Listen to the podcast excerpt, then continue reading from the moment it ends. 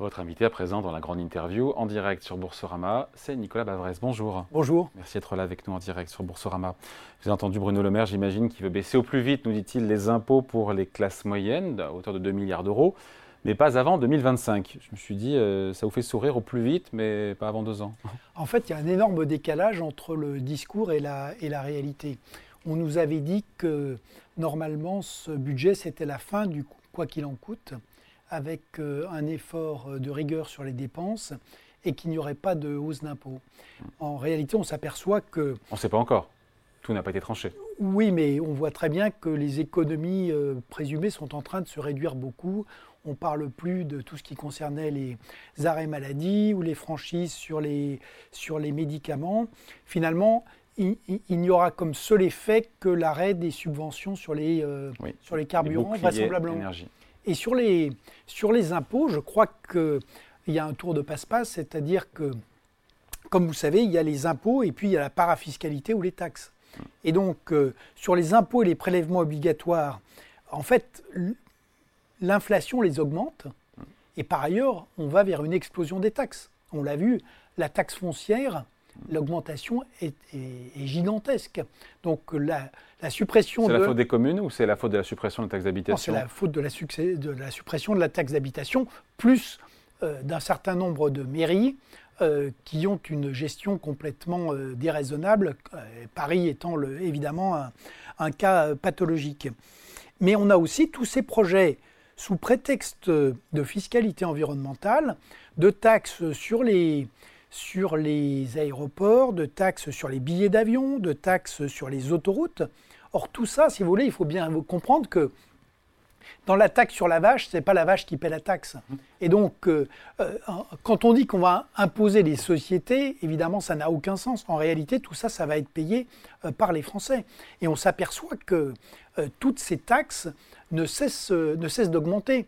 Alors, c'est vrai que juridiquement, ce ne sont pas des impôts. Mais en revanche, et évidemment, les, recettes publiques, elles, elles, augmentent considérablement. Donc on a ce double, ce double tour de passe-passe. Et en fait, sous prétexte de lutte contre le réchauffement climatique, ce sont des taxes qui sont simplement euh, destinées à combler les trous, euh, mmh. les trous du budget. Et donc, en réalité, on continue à, à taxer plus pour pouvoir dépenser plus. Hmm. Parce qu'on ne s'attaque pas vraiment à la dépense. En même temps, reporter à 2025 ces baisses d'impôts pour les classes moyennes, c'est le signe que le gouvernement va faire preuve de, de, plus de sérieux budgétaire, alors qu'on est proche de 5% de déficit public. C'est aussi euh, compréhensible, non?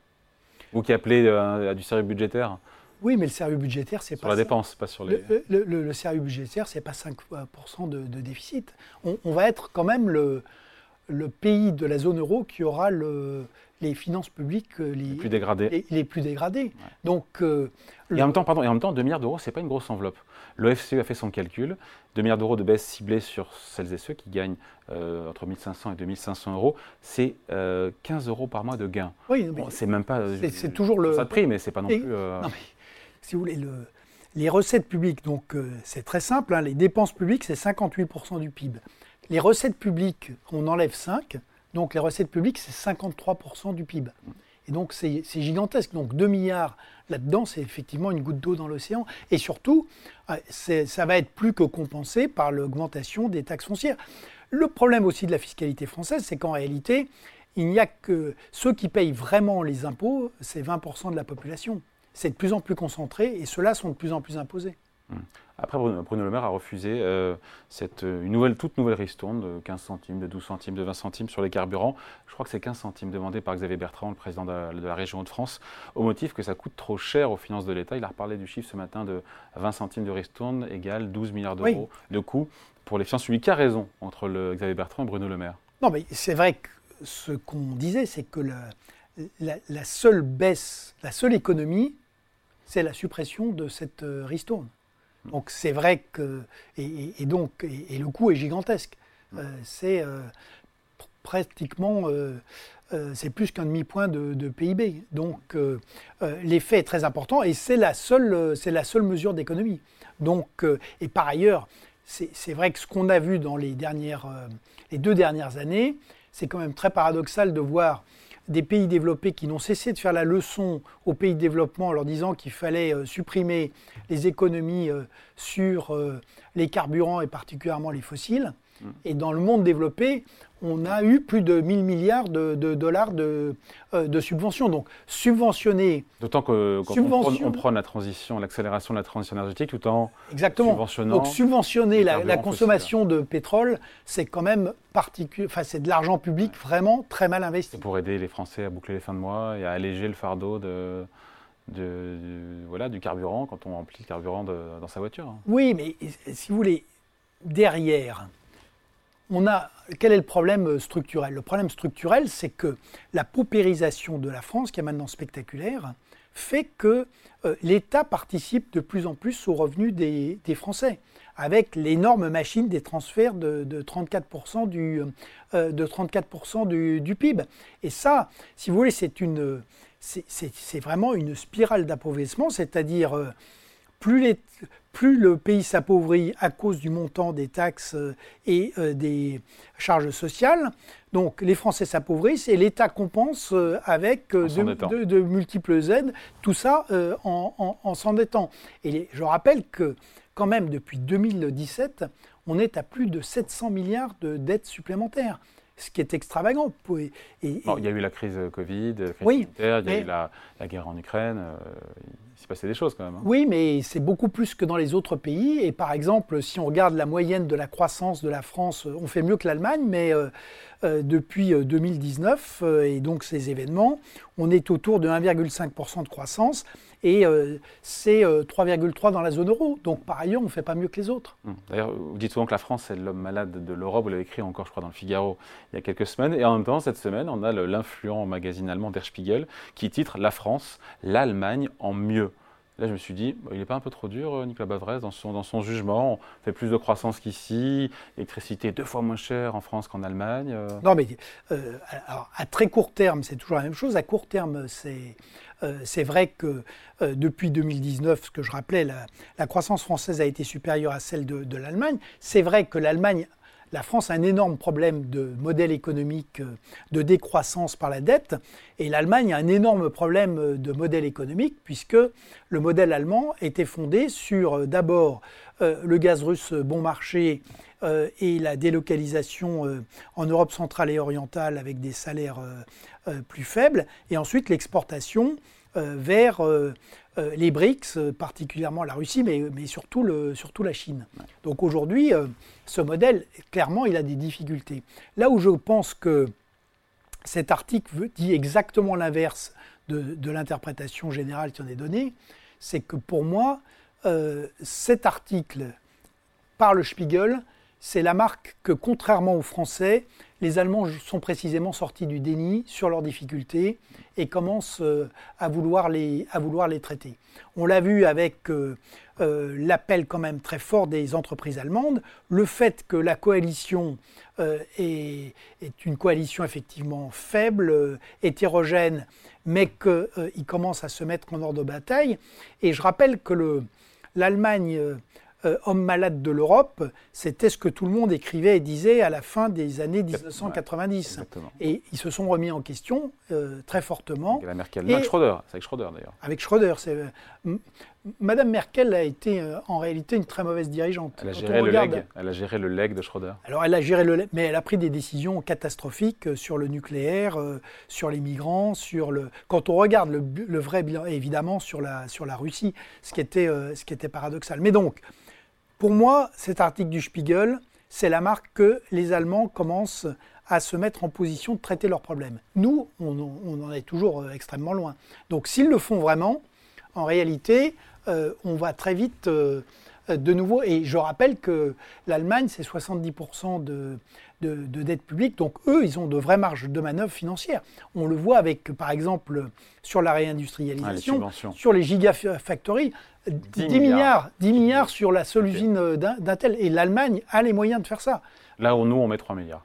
Euh, oui, dans le meilleur des cas, et, on ne pourra pas le continuer très longtemps. Ce qui vous inquiète aussi, Nicolas Bavrez, ce sont les, mouvements de protestation euh, à répétition euh, qu'on a en France. Mais j'ai envie de vous dire, il y a d'autres pays aussi qui connaissent ça. Hein.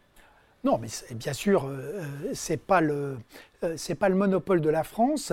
là où je pense que la France est quand même dans une situation très particulière, et là on est les seuls, c'est que finalement, quand on regarde les, la dernière décennie, on est les seuls où on a quand même eu euh, la vague des attentats et donc derrière quand même euh, euh, une partie de la population musulmane qui est en tout cas qui est en rupture avec les lois de la République, et on le voit encore aujourd'hui avec les polémiques sur le, la Baïa, et une partie qui est prête à basculer dans la violence.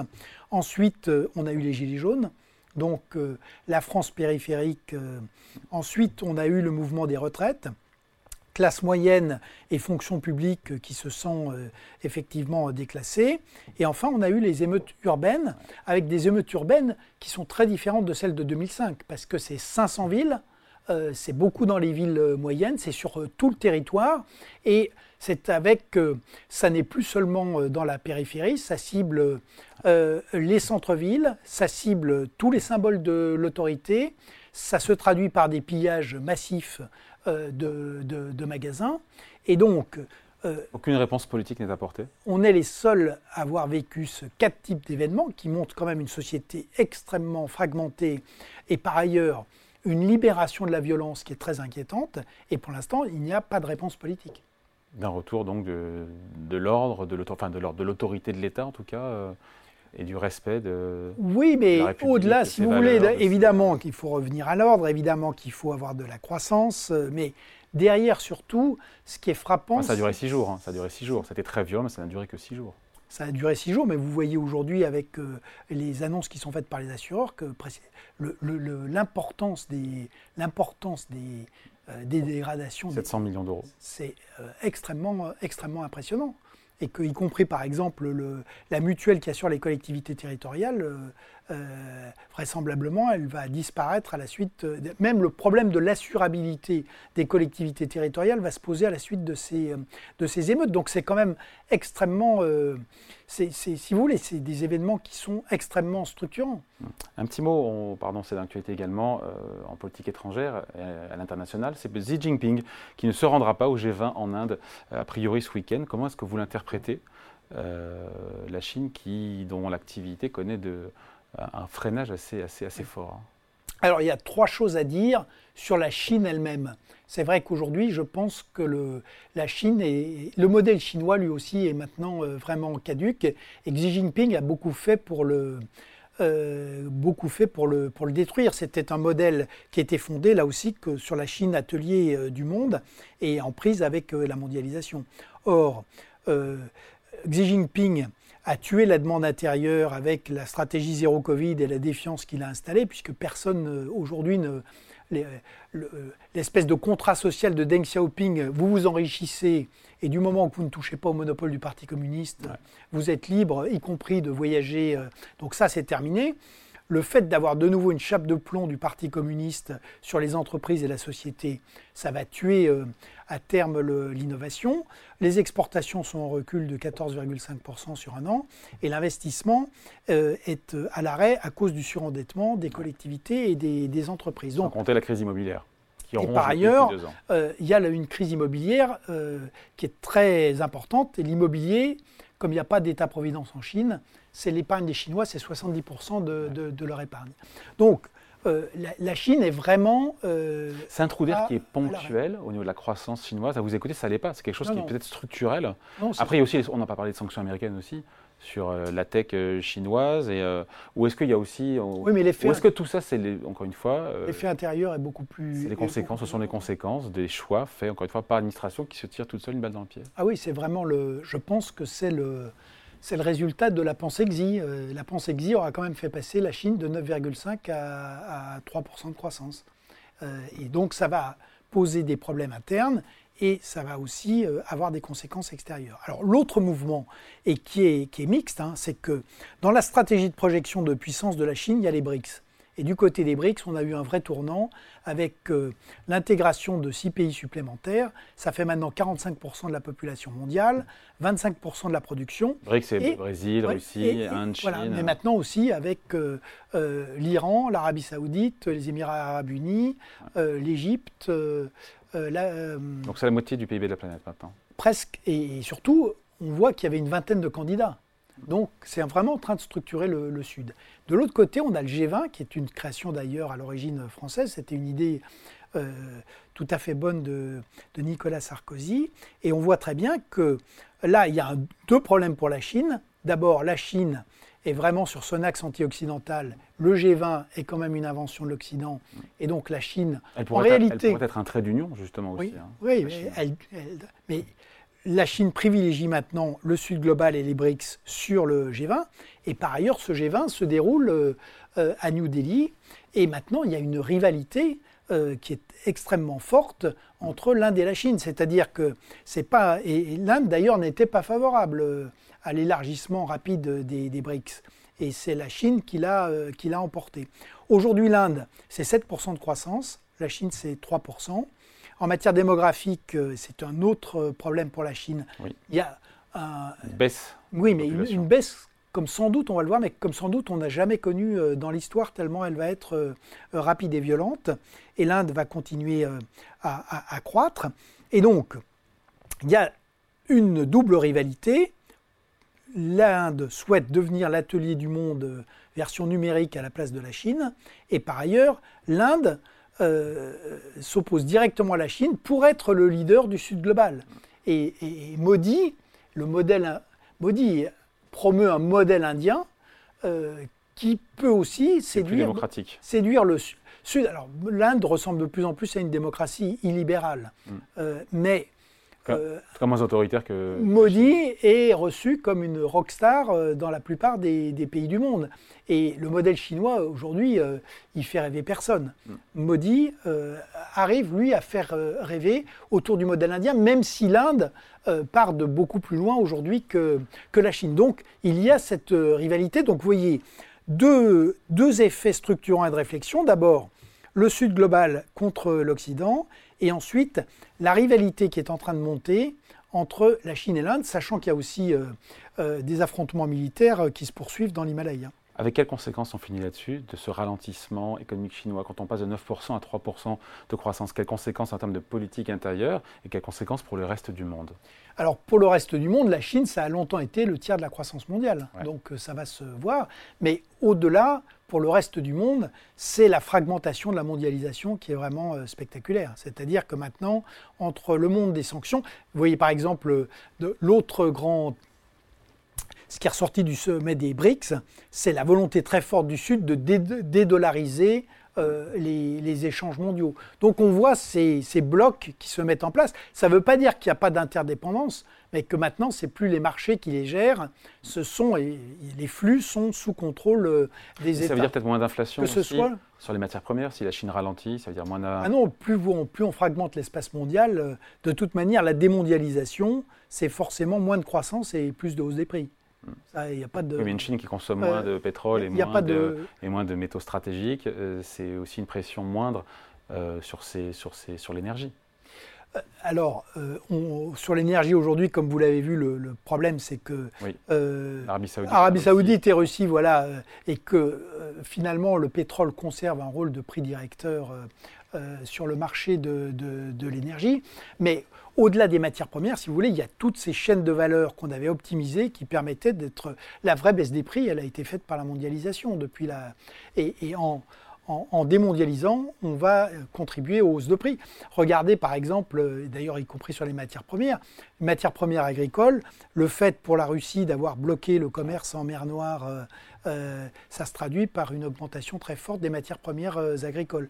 Et sur le, reste, je pense que le, le, ralentissement chinois, qui pose d'énormes problèmes, puisqu'on voit que la Chine a décidé d'arrêter de publier les statistiques sur le chômage euh, euh, des jeunes, euh, ce qui va être un vrai problème social. Il va y avoir un vrai problème sur les classes urbaines. La Chine va être rattrapée par la trappe des pays à revenus intermédiaires. Et les nouvelles classes moyennes, elles vont souffrir euh, et, donc, je pense que. Elle vient, un grand, elle vient un grand bond en arrière, la Chine, selon vous? Oui, la seule contrepartie que va pouvoir donner le Parti communiste, c'est plus de nationalisme et plus d'agressivité extérieure.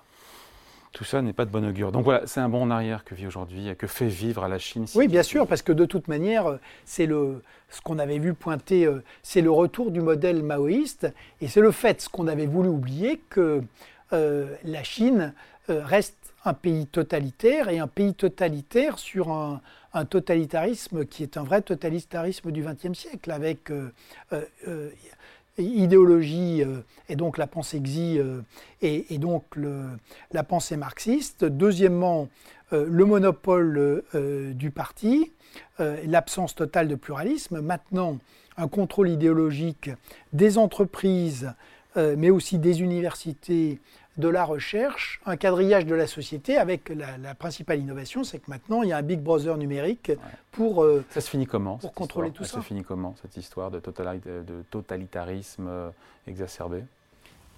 Alors, la compétition entre les empires autoritaires et, les démocraties, il y, a deux, de la Chine, il y a deux choses qui sont très importantes. C'est de savoir, effectivement, ça risque soit ça se termine par un affrontement militaire, soit ça se termine par l'effondrement intérieur des uns ou des autres. Euh, c'est vrai qu'aujourd'hui, les démocraties, elles ont aussi leurs problèmes. Quand on regarde l'élection présidentielle américaine, euh, c'est quand même très inquiétant. Euh, en Europe, c'est plutôt les modèles économiques qui sont, qui sont très, très atteints. Évidemment, partout, on a aussi l'attaque de, de l'extrême droite. Et puis l'autre chose qui est très importante et qui nous ramène à notre conversation, la deuxième variable, c'est le Sud si euh, les empires autoritaires arrivent, mm. ce qu'ils ont commencé à faire, à embarquer le Sud vraiment de leur côté, euh, c'est vrai que l'Occident va être euh, extrêmement, extrêmement marginalisé. Là où je pense qu'il y a des cordes de rappel, c'est que ce qu'on a dit, le, la, Chine peut offrir des financements, peut offrir des aides à des dictateurs, mais elle n'offre pas de vrais modèles alternatifs. Et quand la Chine et la Russie justifie l'impérialisme et le colonialisme du XXIe siècle au nom de la dénonciation de l'impérialisme et du colonialisme du XIXe siècle, mm. il y a des moments où ça va quand même... Euh, euh, on voit par exemple sur les nouvelles routes de la soie, les gens se posent de plus en plus de questions. Le Sri Lanka a, basculé dans le chaos, le Monténégro a été mis en faillite, l'Éthiopie euh, a basculé dans la, guerre civile et le surendettement, donc il y a, beaucoup de, de séquelles qui sont laissées. Mais en face, pour l'instant, il faut être clair. Euh, L'alternative. Euh, il faut, qu'on ait, il faut qu'on euh, l'Ouest et que l'Occident propose une offre alternative. C'est ce qui avait été dit par exemple par les Éthiopiens, par un certain nombre de pays du Sud, c'est-à-dire la Chine est ce qu'elle est, mais elle, nous, elle nous promet et elle délivre des ports, des aéroports et des lignes ferroviaires. Vous, quand on vous demande quelque chose, vous nous donnez des leçons, mais rien de plus. Et donc, c'est vrai qu'aujourd'hui, euh, ces pays du Sud, dont le poids est quand même euh, maintenant très très important, euh, par ailleurs, il faut qu'on accepte qu'ils ont leurs agendas et ils ont leurs problèmes. Et quand ils nous disent, le problème de l'Occident, c'est que vous considérez que vos problèmes sont ceux de, mm. du monde entier, mais nos problèmes, à vos yeux, n'existent pas. Eh bien, si, ils existent. Donc, ils ont des problèmes de sécurité alimentaire, ils ont des problèmes d'accès à l'énergie, et il ne suffit pas de leur dire vous n'avez pas le droit d'exploiter vos ressources fossiles. Ça, ça n'a aucune chance euh, d'obtenir quoi que ce soit. Ils ont des problèmes de sécurité, ils ont des problèmes de euh, surendettement, ils ont des problèmes de nécessité de, s'équiper en infrastructure. Et bien, sur tous ces points, il faut qu'on apporte des, des, solutions. Allez, merci beaucoup. Toujours passionnant d'échanger avec vous. Merci beaucoup. Nicolas Bavrez, économiste et historien invité de la grande interview en direct sur Boursorama. Merci, à bientôt. Merci.